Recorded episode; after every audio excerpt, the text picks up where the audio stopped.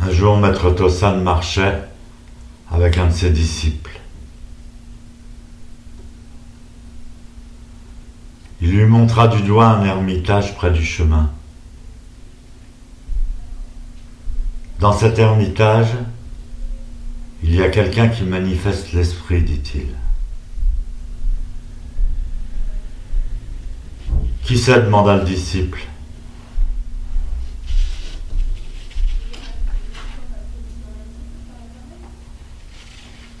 Tossan répondit Vous me demandez qui c'est alors qu'il vient juste de mourir. Le disciple insista et voulut poser dix mille questions. Qui a manifesté l'esprit en lui? Est-ce qu'il a manifesté la nature? Le maître répondit Il est mort, mais il peut vivre dans la mort.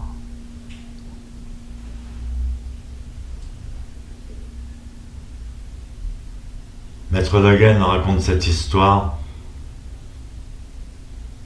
Il parle de manifester l'esprit. En japonais, seshin, quand on dit je vais en seshin. Setsu, ça veut dire toucher, manifester. Maître Rinzai disait Ushin. Il n'y a pas d'esprit, il n'y a pas de nature. Le maître Dogen critiquait cette attitude, un peu nihiliste. Et pour exprimer cela, il parle de manifester l'esprit et de manifester la nature. C'est la source de la voix du Bouddha, dit-il. C'est Seshin, c'est chaud.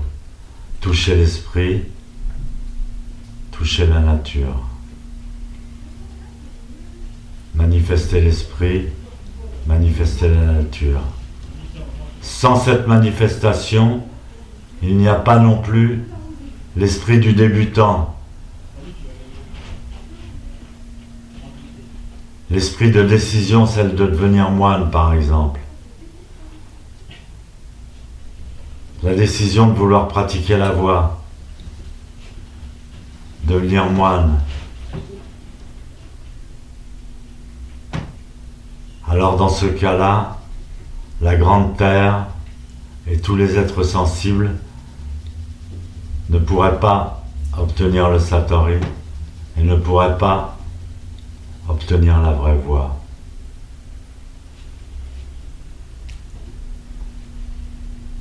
Donc là, Dogen critique Maître Rinzai.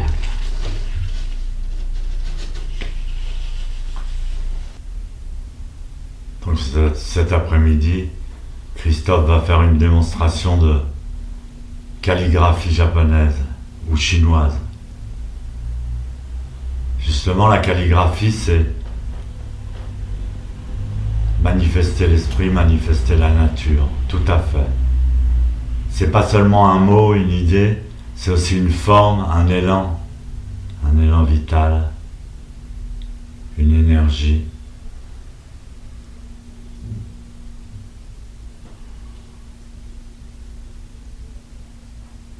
manifestation. Sensei disait que la voie du zen était ni nihiliste, ni matérialiste.